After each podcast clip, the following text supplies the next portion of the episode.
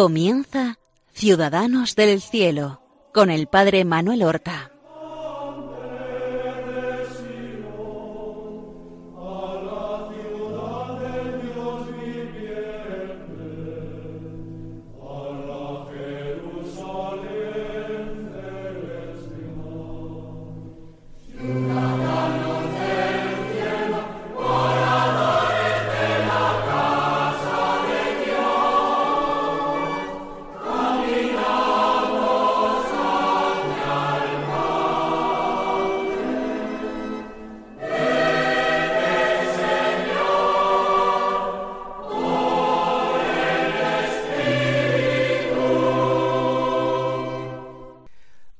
Buenos días, queridos amigos, queridos oyentes de Radio María, que seguís el programa Ciudadanos del Cielo, en que nosotros glosamos la vida de nuestros hermanos los santos, y lo hacemos con un propósito muy concreto, para que en medio de los sufrimientos de la vida, de las tristezas, de las contradicciones, del pesimismo que en ocasiones nos invade, para que en medio de todo eso nos llenemos de fervor, de ilusión, de renovada energía, entusiasmo y optimismo, para que descubramos las bellezas del Evangelio encarnadas en la vida de personas, de hombres, mujeres y niños, de todas las épocas, en todos los estados de vida. Ellos eran hombres y mujeres como nosotros, y encontraron la perla preciosa del Evangelio.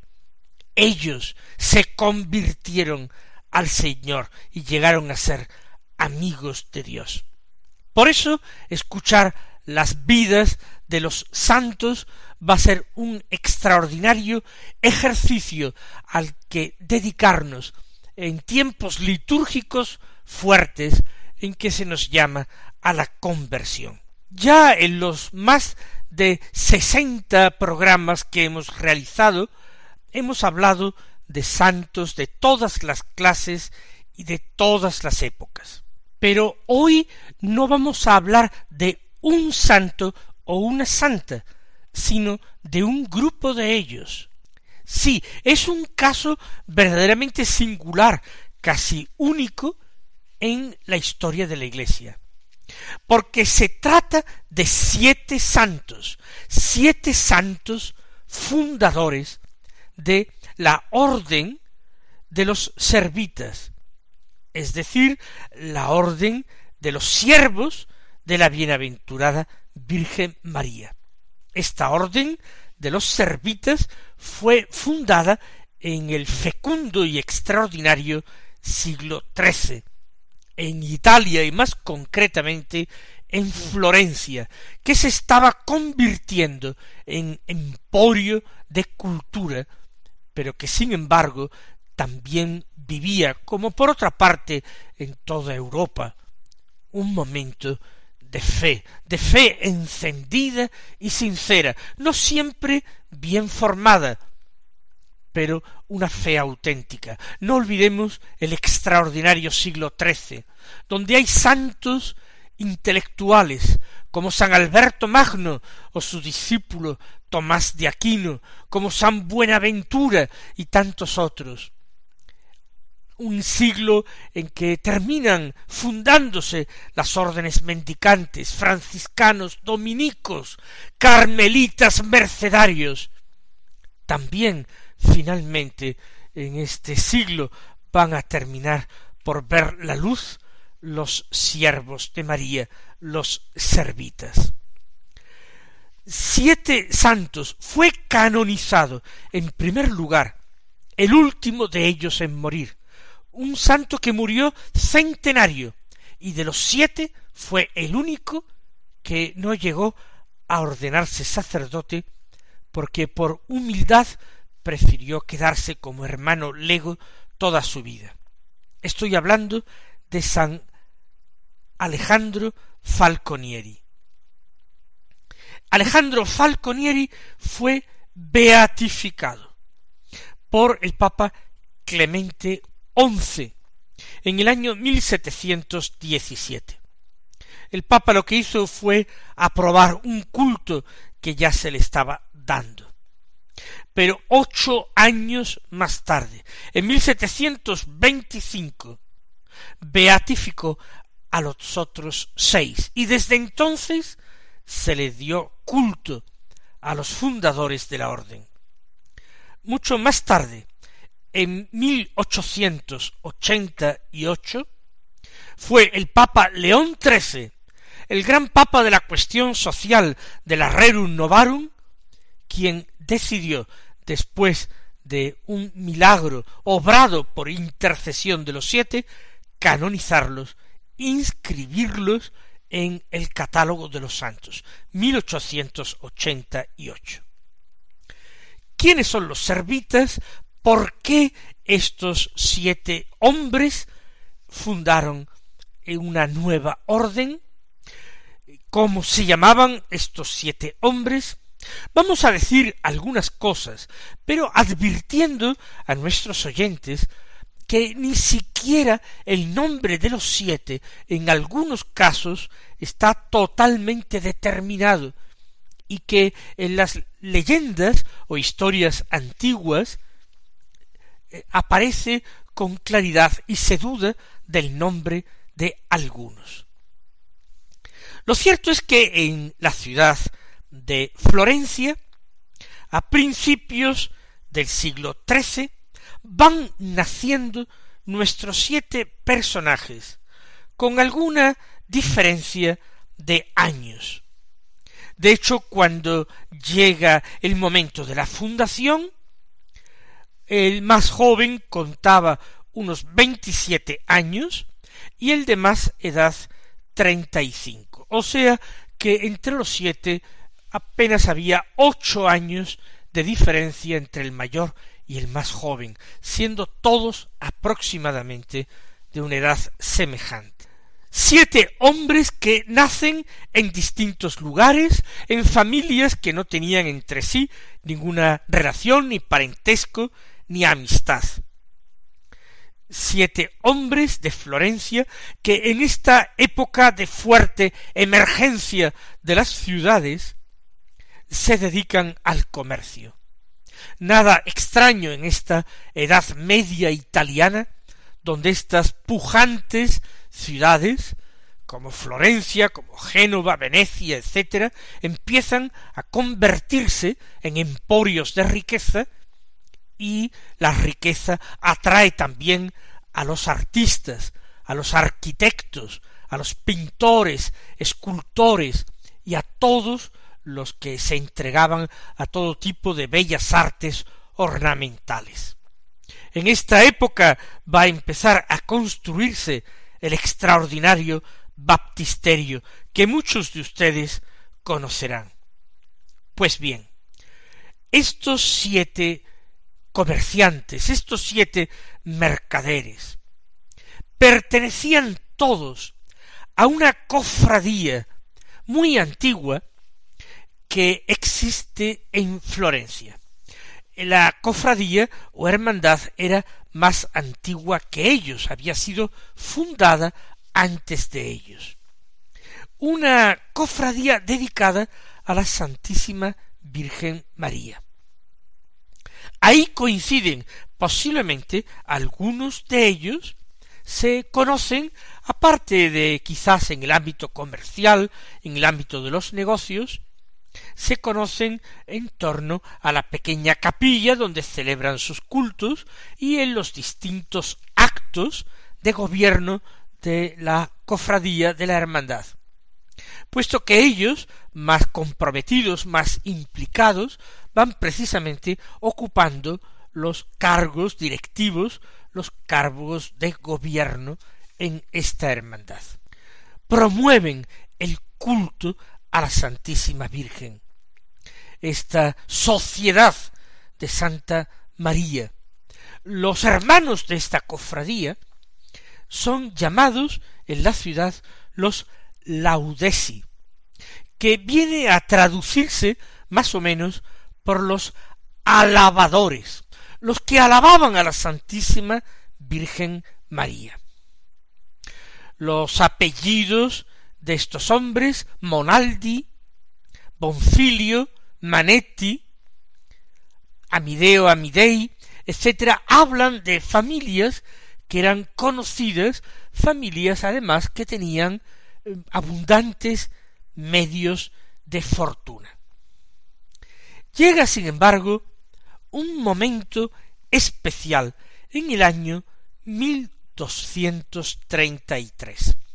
Estos hombres que están llenos de fervor, por separado cada uno en su casa, tienen una inspiración interior común, la misma todos ellos. Es una revelación. Y ocurre la noche del 14 al 15 de agosto de aquel 1233. Seguramente antes algo iban barruntando. Quizás entre ellos habían compartido sus preocupaciones, sus deseos de santidad, de alcanzar una perfección más alta bajo la protección de la Santísima Virgen y entregados a su servicio. Quizás lo intuimos así por la prontitud en que llevan a la práctica sus propósitos. ¿Por qué? Porque todos ellos entienden que formar grupo, formar comunidad va a ser beneficioso para ellos. Quizás vivir su compromiso de exigencia cristiana, de perfección, cada uno por separado, va a entrañar muchas dificultades, perteneciendo, como pertenecían, a familias adineradas. Entre ellos algunos eran solteros, pero había algún otro casado en distintas situaciones, distintos estados de vida. Quieren formar una nueva familia, una nueva familia presidida por la Santísima Virgen, como la de aquellos discípulos que recibieron el Espíritu Santo en Pentecostés reunidos junto a María, la Madre de Jesús.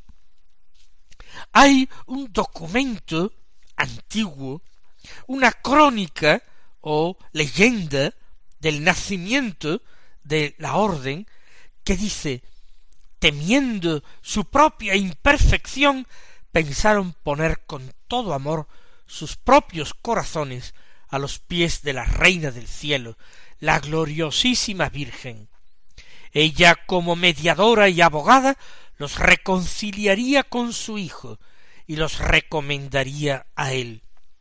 María, con plenísima caridad, supliría sus propias debilidades e impetraría para ellos la fecundidad de sus méritos. Por eso, poniéndose al servicio de la Virgen para gloria de Dios, quisieron desde entonces llamarse siervos de María. Ahora empezaba lo más difícil, cómo desligarse de todos sus compromisos mundanos y sus compromisos familiares, sociales, profesionales.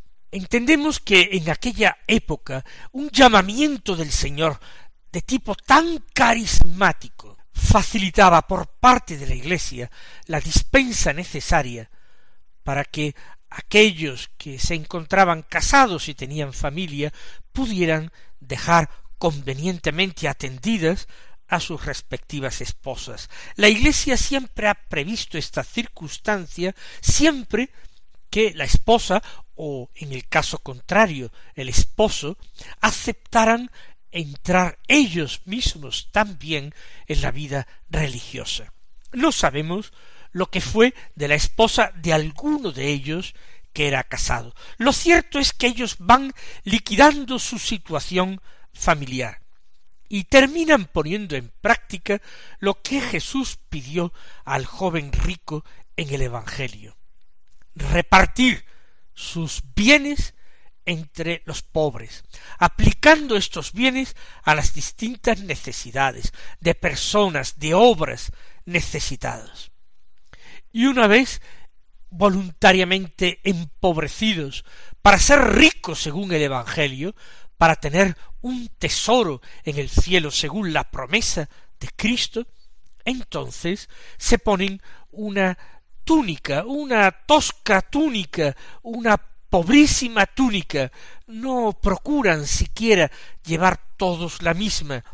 No hay todavía la idea clara de constituir una nueva orden religiosa. Eso sí, ellos quieren vivir en iglesia, en perfecta sintonía con la jerarquía de la iglesia. Por eso, previamente, han pedido permiso al obispo de Florencia. Y se van a vivir finalmente juntos, en comunidad, después de recibir la bendición episcopal. Un día 8 de septiembre, el día de la Natividad de la Santísima Virgen María. Van a vivir a una casita pobrísima que se encontraba en Florencia, en las afueras, en un barrio pobre, en un suburbio. Allí viven una vida lo más retirada posible, contemplativa, dedicados plenamente a esas alabanzas de la Virgen. No en vano, como a todos los hermanos de su cofradía los habían llamado los alabadores de la Santísima Virgen María. Pero recuerden ustedes que en Italia en aquella época se vivía una situación calamitosa y violenta. Se asistía a un enfrentamiento terrible entre el emperador del Sacro Imperio Romano Germánico, Federico II, y el Papa, o mejor dicho, distintos papas que se suceden. Es un enfrentamiento político, pero también militar, que hace que muchas ciudades italianas se dividan, unas se pongan más abiertamente de parte del emperador, otras se ponen de parte del papa. Va a ser el origen de dos partidos, de dos bandos que van a tener una tremenda influencia en la Italia de aquel siglo, los llamados güelfos y los gibelinos. Bien, en aquella casita en el suburbio de Florencia, por toda esta inestabilidad política, por el mismo carácter ruidoso de la ciudad, ellos no se sienten del todo a gusto, no tienen la soledad y el retiro que pretendían. Por eso piensan en retirarse a otra casa en otro arrabal de Florencia llamado Cafaggio. Allí en Cafaggio su cofradía tenía una casita posiblemente uh, donada por algún hermano, fruto de alguna herencia que se le había dejado, una pobre casa que la hermandad no está utilizando de momento y con el beneplácito de los que son en aquel momento los actuales rectores de la hermandad de la Sociedad de Santa María, se desplazan allá para vivir. Pero lo mismo ocurre en Cafaggio que en su primer domicilio. No tienen suficiente soledad, no tienen suficiente retiro. Porque esa primera llamada que ellos sienten, o al menos así la interpretan, es una llamada a la oración, es una llamada a la vida puramente contemplativa. Al principio, ellos no han planteado ningún apostolado activo en relación con sus prójimos. Oran y oran pidiendo al cielo que les permita encontrar el lugar donde van a sentirse plenamente centrados.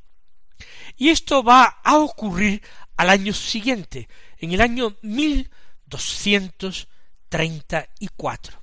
Está terminando el tiempo litúrgico de la Navidad. Es la fiesta de la Epifanía del Señor o algún día muy cercano a esta fiesta. Van pidiendo limosna por las calles.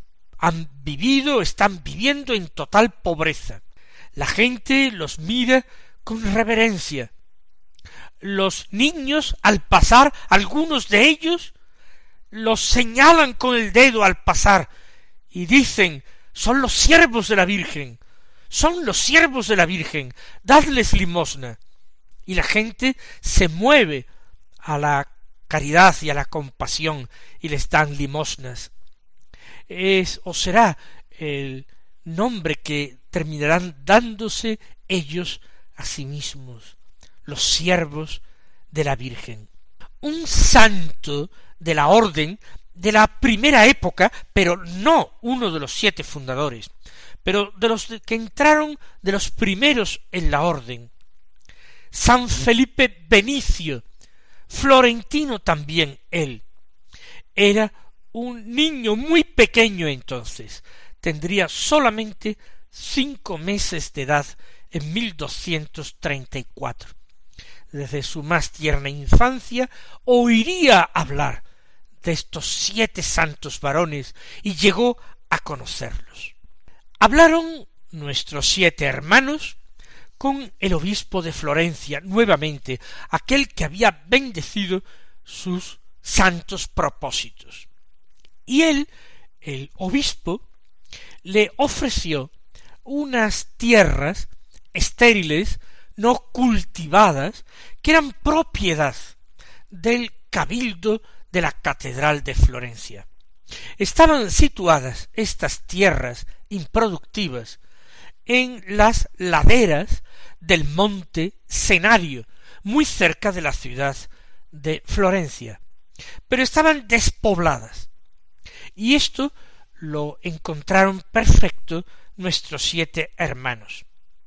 Y aquel mismo año 1234, unos meses más tarde, en la fiesta de la ascensión del Señor al cielo, se instalan definitivamente en el monte Cenario. Y allí van a poner la cuna de la nueva orden. Allí construyen una iglesia pequeña en su comienzo, en honor de la Santísima Virgen María. Y allí construyen también unos eremitorios, vamos a llamarlos así, unas celdas, principalmente con madera, de una forma muy humilde, muy pobre, para vivir en torno a María en perpetua oración, en perfecta pobreza. Está puesta la semilla. A partir del próximo programa veremos cómo va a ir creciendo este árbol y conoceremos algunas noticias más personales de estos siete santos fundadores de la Orden de los Siervos de María. Hasta entonces, mis queridos hermanos, recibid la bendición del Señor.